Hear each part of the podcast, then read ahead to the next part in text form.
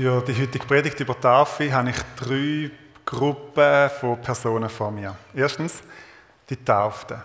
Du hörst heute eine Predigt über etwas, wo du schon gemacht hast. Und vielleicht denkst du zurück, wenn du dich daran kannst zurück an deine eigene Taufe und überlegst dir, was sie alles bedeutet. Zweitens die Menschen, die nicht oder noch nicht getauft worden sind. Du hörst heute eine Predigt über etwas, wo du aus ganz unterschiedlichen Gründen nicht oder noch nicht gemacht hast. Und vielleicht gibt dort die Predigt einen Anlass, um dich mit der Taufe auseinanderzusetzen. Und die dritte Gruppe, die ist relativ klein, die besteht nämlich aus einer Person. Alle die, die sich heute Morgen taufen lassen, das ist der David Zen, wir haben es schon gehört. Ähm, es gibt im Neuen Testament verschiedene Texte zu der Taufe und durch das auch verschiedene Aspekte, die mit der Tafel zusammenhängen. Und ich habe mich für heute Morgen auf die Stelle, für die Stelle entschieden und konzentriere mich auf die Stelle Galater 3. Ich lese nochmal Vers 26. Ihr alle seid also Söhne und Töchter Gottes, weil ihr an Jesus Christus glaubt und mit ihm verbunden seid. In diesem Vers kommt Taufe noch nicht vor. Aber etwas ganz anderes kommt vor, wo sehr wichtig ist, der Glaube weil ihr an Jesus Christus glaubt und mit ihm verbunden sind. Und im nächsten Vers, Vers 27, geht es dann direkt um Taufe. Glaube und Taufe gehören zusammen wie Salz und Pfeffer. Und zur Säuglingstaufe sage ich später dann noch etwas. Aber sowohl die Taufe ohne den Glauben, als auch der Glaube ohne Taufe ist der Chile im Neuen Testament eigentlich fremd. Die Taufe geht auf Jesus selber zurück. Jesus sagt im Markus-Evangelium ganz am Schluss, seinem äh, Missionsbefehl, Markus 16, Vers 15, danach sagte Jesus zu seinen Jüngern, geht in die ganze Welt und verkündet der ganzen Schöpfung das Evangelium. Wer glaubt und sich taufen lässt, wird gerettet werden. Wer aber nicht glaubt, wird verurteilt werden. Also Glaube und Taufe Wer glaubt und sich taufen lässt, das ist wie ein Paket, das gehört zusammen. Taufe ist also nicht der Special-Bonus, nicht deine Bekehrung 2.0, nicht vorenthalten für die ganz besonders Frommen oder für Theologen oder Bibelschüler oder weiß ich wer alles, sondern Glaube und Taufe gehört zusammen, untrennbar. Oder wie es der Paulus sagt in unserem Text, weil ihr an Jesus Christus glaubt und mit ihm verbunden seid, denn ihr alle, die ihr auf Jesus getauft worden seid, habt ein neues Gewand angezogen. Klammer auf und ein paar Worte zur Säuglingstaufe. Die wird ja bei uns in der FG nicht praktiziert, aber es ist trotzdem gut möglich, dass du als Säugling getauft worden bist. Was bedeutet das für dich? Gilt die oder gilt die nicht? Wir haben in der FG eine relativ entspannte Haltung zu dem Thema. Wenn du als Säugling getauft worden bist und zu dieser Taufe später dein Glaube dazugekommen ist. Und wenn du damit das Gesamtpaket aus Säuglingstaufe und deinem Glauben als Stimmung siehst, dann ist das ein absolut legitimer Weg und du musst dich nicht nochmal taufen lassen. Wenn du als Säugling getauft worden bist und der Taufakt für dich überhaupt keine Bedeutung hat ähm, und du dich darum nochmal möchtest bewusst und jetzt verbunden mit dem Glauben taufen lassen, dann ist das auch ein absolut legitimer Weg. Und du darfst dich nochmal taufen lassen. Wichtig ist, dass Glaube und Taufe zusammenkommen. Dass beides eine Rolle spielt in deinem Leben. Meine Vermutung ist, dass uns der Stellenwert vom Glauben relativ klar ist. Der Glaube ist wichtig, aber in Bezug auf Taufe sind wir manchmal ein bisschen ratlos oder ein bisschen wortkarg. Warum ist Taufe überhaupt wichtig? Es ist so eine äußerliche Handlung. Und für uns ist alles wichtig, was im Herz ganz tief im, drin ab, sich abspielt. Die Glaubenssachen sind wichtig, aber mit äußerlichen Handlungen haben wir eh noch unsere Probleme. Also was soll das mit der Taufe? Die nächsten Vers geben uns eine Antwort darauf. Vers 27. Denn ihr alle, die ihr auf Christus getauft worden seid, habt ein neues Gewand angezogen, Christus selbst. Im griechischen Grundtext ist der Vers noch knapper gehalten. Alle die, die in Christus eingetauft worden sind, haben Christus angezogen. Es geht also um zwei Sachen. In Christus eingetauft und Christus angezogen. Und wir halten fest, es heißt nicht ins Wasser eingetauft, sondern in Christus. Jetzt, bei jeder Taufe wirst du mehr oder weniger nass. Das gehört dazu. Wasser ist immer irgendwo im Spiel bei einer Taufe, aber im Zentrum steht nicht das Wasser. Es ist kein magisches, spezielles Wasser. Und das Wasser draußen im Pool, wo schon eingefüllt ist oder eingefüllt wird, das wird, nachdem der David drin getauft wurde, ist weder besonders heilig sein, noch besonders sündhaft. Und ich habe gehört, dass das Kind unten im Familiengottesdienst schon wartet, mit Badhose und äh, Spritzpistole bewaffnet und die haben noch ganz andere Ideen, was man mit dem Wasser nach dem Gottesdienst nachher anstellen. Hoffentlich nicht während der Taufe. Und das ist absolut okay, weil es ist nicht eine Taufe in irgendein heiliges Wasser, sondern es ist eine Taufe in Christus inne. Du kannst dich im Jordan taufen lassen oder in einer Badwanne oder im Meer, in einem See, in einem Fluss oder in einem Pool auf der FG-Wiese. Wichtig ist allein, dass es in Christus inne ist. Und das ist geistlich zutiefst bedeutsam. Wir sind in der Taufe mit Jesus Christus zur Gleichheit von seinem Tod verwachsen, sagt der Paulus im Römer 6. Wir sind zutiefst mit ihm verbunden. Wir sind in ihn hineintaucht, wie man ein Kleid in eine blaue Farbe hineintaucht. Und das Kleid, jede Pore von dem Kleid füllt sich mit blauer Farbe. Es wird ganz durchdrungen mit Blau. Es wird blau. Und so werden wir in der Taufe in Christus hineintauft. Wir sind dann in Christus. Das ist eine Wendung, die in der Bibel x-mal vorkommt. All die, die in diesem Predigtvertiefungschat sind, haben von mir eine Liste bekommen mit allen Stellen, wo das vorkommt. In Christus. 76 Mal im Neuen Testament. So, so gibt es nun keine Verdammnis mehr für die, die in Christus Jesus sind. Darum ist jemand in Christus, so ist er eine neue Kreatur. Das Alte ist vergangen, siehe Neues ist geworden. Und noch 74 weitere Stellen. Und eine davon ist eben unser Vers. In Christus tauft. Du bist durch den Glauben und deine Taufe in Christus. Du hast Anteil an dem, was er für dich gemacht hat. Du lebst in der Gemeinschaft, in der engen Verbundenheit mit ihm. Dein Leben ist verwoben mit seinem Leben. Und der Paulus präzisiert das noch in unserem Vers, wenn er ein interessantes Bild braucht. Ihr alle, die ihr auf Christus getauft worden seid, habt ein neues Gewand angezogen, Christus selbst. Das ist ja ein interessantes Bild. Und ich weiß aus relativ gut unterrichteten Quellen, dass der David aus dem Täufling ein leidenschaftlicher Fußballer ist. Stimmt das? Fußball spielt? Okay, das ist super. Ein Trikot von einem Verein. Als Fußballer ziehst du auch etwas an. Ein Trikot. Und du gehst damit vor aller Welt bekannt, ich gehöre jetzt zu dem Verein. Das ist meine Zugehörigkeit. Ich gehöre nicht zu der gegnerischen Mannschaft, ich spiele nicht mit denen, sondern ich gehöre dort an. Und auch in ganz anderen Bereichen vom Leben macht Kleidung etwas aus, sagt Kleidung etwas aus. Eine Polizeiuniform, ein edles Abendkleid, eine Richterrobe, ein königliches Gewand. Mit der Taufe zieht man ein Gewand an, ein Kleid, und das Kleid ist Jesus Christus selber. Und das ändert alles.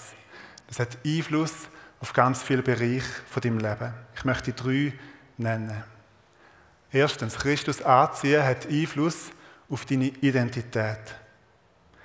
Ihr kennt den Spruch, Kleider machen Leute. Das gilt nie nicht so fest wie da bei der Taufe.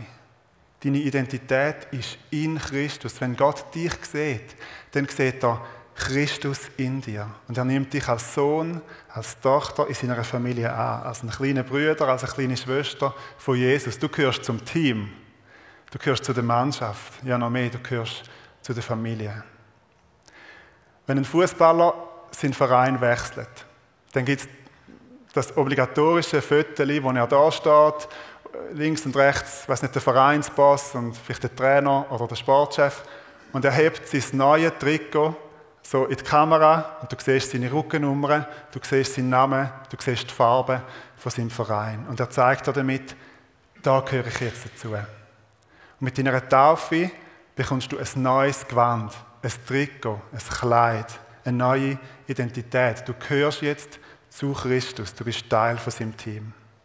Zweitens, Christus anziehen heißt nicht nur zu Christus gehören, sondern es heißt auch Christus gehören. Es hat Einfluss auf deine Loyalität. In der Taufe machst du Jesus zum Herr über dein Leben und du lebst in der Nachfolge und du sagst dich auch von jedem anderen Herrschaftsanspruch los und stehst dich unter die Herrschaft von Jesus Christus. Christus anziehen ist kein Fan-Trikot. Als ein Fan kannst du eine Mannschaft einfach toll finden, du kannst ihr zujubeln, sie kritisieren, du kannst die Farbe tragen, du kannst ans Spiel gehen, aber du bist nicht Teil vom Team. In der Taufe ziehst du das Spielertrikot an. Du wirst Teil von seinem Team, Teil von seiner Familie. Und er ist dein Coach, er darf dir ins Leben reden, er darf dich fördern, er darf dich korrigieren, er darf dir Aufgaben geben. Indem du Christus anziehst, sagst du, ich gehöre ihm. Ich habe das Team gewechselt. Ich gehöre nicht mehr zu meinem alten Team, sondern er ist mein Coach. Ein Spielertrikot verpflichtet. Du kannst nicht Christus anziehen und dann weiterleben als dein eigener Herr. Vielleicht ist für ein paar von euch Zeit gekommen, um das Fan-Trikot auszuziehen und das Spielertrikot anzulegen. Drittens, Christus anziehen heißt, in Anspruch nehmen, was er für mich gemacht hat. Ein neues, weißes Gewand anlegen und Vergebung erhalten. Christi Blut und Gerechtigkeit. Das ist mein Schmuck und Ehrenkleid. Damit will ich vor Gott bestehen, wenn ich zum Himmel werde eingehen. Hat Zinsendorf dichtet in einem Kirchenlied, das ihr vielleicht kennt. Mit der Taufe nimmst du sein Tod und seine Auferstehung in Anspruch. Und wir ziehen an, was nur er für uns können tun, ein weißes Gewand. Und seine Gerechtigkeit wird unsere Gerechtigkeit. In der Taufe tauchst du ab in den Tod von Jesus und du tauchst auf in die Verstehung von Jesus. Und das Christus anziehen, das ist nicht einfach eine einmalige Sache, das gilt nicht nur für jemanden heute Morgen, sondern das gilt für uns alle. Christus anziehen ist neben dem, was sich natürlich eben konzentriert in der Taufe, auch ein fortwährender Prozess. Der Paulus schreibt im Kolosser 3, Vers 10, Ihr habt das neue Gewand angezogen, den neuen von Gott erschaffenen Menschen, der fortwährend erneuert wird, damit ihr Gott immer besser kennenlernt und seinem Bild ähnlich werdet. Also immer wieder sollen wir unsere Identität, unsere Loyalität, unsere Vergebung in Christus suchen und finden. Also bei der Taufe tauchst du unter und du tauchst wieder auf. Und jetzt kommen wir zu Vers 28 im Galater 3 und schauen mal, wie die Welt aussieht nach der Taufe. Was, was findest du jetzt vor? Hier gibt es keinen Unterschied mehr zwischen Juden und Griechen, zwischen Sklaven und freien Menschen, zwischen Mann und Frau. Denn durch eure Verbindung mit Jesus Christus seid ihr alle zusammen ein neuer Mensch geworden. Bis jetzt ist es vor allem um Christus gegangen und um das persönliche Verhältnis zu ihm. Und jetzt kommt quasi die Mannschaft mit in den Blick. Taufe setzt dich in ein enges Verhältnis zu Christus und damit in ein enges Verhältnis zu all denen, die mit dir zusammen zu Christus gehören. Wo Christus angezogen haben. Ihr seid alle zusammen ein neuer Mensch geworden. Taufe hat also auch mit der Zugehörigkeit zu der Mannschaft zu tun. Und die Mannschaft, die heißt Gemeinde, Chile, Lieb Christi. Bekehren im Sinne von dich persönlich Gott zuwenden, das kannst du ganz allein. Das kannst du in deinem stillen Kämmerlein, da muss niemand dabei sein, da musst, da musst du niemandem erzählen, du wendest dein Herz Gott zu und fährst an, mit ihm zu reden, eine Beziehung mit ihm zu bauen. Taufen kannst du nicht allein. Du kannst dich nicht selber taufen. Tauft wirst. Das heißt, es ist mindestens noch eine Person da oder so, wie es heute der Fall sein wird, mit dem Familiengottesdienst etwas über 100 Personen. Das heißt, es ist ein Bekenntnis vor der Öffentlichkeit, es ist ein Bekenntnis vor der Gemeinde. Da steht jemand hin und bekennt, ob vor einer oder vor 100 Leuten, sich zu Jesus Christus. Und mit der Taufe wirst du darum quasi Teil von dieser Messias-Mannschaft, Teil von dem Jesus-Team, Teil von dieser Familie, von der Gemeinde. Und die Mannschaft, das Team wird folgendermaßen beschrieben. Da gibt es keinen Unterschied mehr zwischen Juden und Griechen, zwischen Sklaven und freien Menschen, zwischen Mann und Frau. Es gibt keinen Unterschied mehr. Jetzt, für alle, die, Angst haben, ich kann schon vorwegnehmen, dass der David nach seiner Tafel immer noch unverkennbar der David sein wird. Ein gut aussehender mitteleuropäischer junger Mann, das ist gewiss. Aber in seiner Beziehung zu Gott, als Teil dieser Mannschaft, gibt es keinen Unterschied mehr zu der Witwe in Asien, zu dem Kind in Afrika, zu dem messianischen Jud in Israel, zu dir. Wir sind alle eins in Christus, in aller Individualität. Wir gehören alle zusammen, wir gehören alle zu ihm. Und keiner hat vor dem anderen einen Vorzug durch ethnische Herkunft, durch Kontostand, durch Geschlecht, durch gesellschaftlichen Status. Und darum ist Taufe auch ein radikaler Bruch mit gesellschaftlichen Trennungen und Unterscheidungsmerkmalen. Mit Nationalität, mit Blutsbanden, mit Klasse und Kastendenken. Die Einheit von dieser Jesus-Mannschaft ist stärker als alles, was uns auf Erde könnte trennen. Dies Christsein ist nicht das Merkmal unter vielen, sondern es ist das erste und das wichtigste Merkmal, das vor allen anderen Unterscheidungsmerkmalen kommt. Zuerst Christ und dann dein Zivilstand und dein Kontostand und dein Geschlecht, deine Hautfarbe. Zuerst Christ und darum Zugehörigkeit zu dem weltweiten Lieb Christi und dann Teil von der einzelnen Gemeinde, von der FEG oder von der Dorfkille oder von der Diakonisse oder Regiogemeinde und alles, was es über Riechen aus gibt. Die Familie, wo du dazu gehörst, nachdem du auftauchst, ist noch größer als dein Clan, ist größer als deine biologische Familie. Sie ist größer aber als unsere Gemeinde. Ja, sie ist sogar, wie der nächste Vers zeigt, größer als alle Christen, die jetzt gerade auf dieser Welt leben. Vers 29. Wenn ihr aber zu Christus gehört, seid ihr auch Nachkommen Abrahams und seid damit entsprechend der Zusage, die Gott ihm gegeben hat, Abrahams rechtmäßige Erben. Also du gehörst zur Nachkommenschaft vom Abraham. Der Paulus hat im Galater 3 das Thema von, von der Verheißung an Abraham und von der Stellung vom Gesetz verhandelt und jetzt bindet er mit dem letzten Vers wieder Sack zu. Und für uns, für unsere Taufthematik können wir mitnehmen, mit der Taufe und der Zugehörigkeit zu Christus bist du Teil von Gottes Heilsgeschichte, wo bis auf den Abraham zurückgeht. Du bist Teil von einer ganz, ganz großen Familie. Ich lese nochmal den ganzen Predigtext. Ihr alle seid also Söhne und Töchter Gottes, weil ihr an Jesus Christus glaubt und mit ihm verbunden seid. Denn ihr alle, die ihr auf Christus getauft worden seid, habt ein neues Gewand angezogen, Christus selbst. Hier gibt es keinen Unterschied mehr zwischen Juden und Griechen, zwischen Sklaven und freien Menschen, zwischen Mann und Frau. Denn durch eure Verbindung mit Jesus Christus seid ihr alle zusammen ein neuer Mensch geworden. Wenn ihr aber zu Christus gehört, seid ihr auch Nachkommen Abrahams und seid damit entsprechend der Zusage, die Gott ihm gegeben hat, Abrahams rechtmäßige Erben. Und Jesus, wir danken dir, dass wir dürfen dich anziehen, dass wir in Christus sein. Wir danken dir für die tiefe Verbindung mit dir, wo wir in der Tafel dürfen feiern und vollziehen. Danke, Herr, dass wir heute Morgen dürfen eine Taufe feiern und dass jedem von uns der Weg offen steht, zum eins sein mit dir, zum in Christus sein. Teil sein von deinem Tod, Teil sein von deiner Auferstehung, Teil sein von, deinem, von deiner Familie, von deinem Team.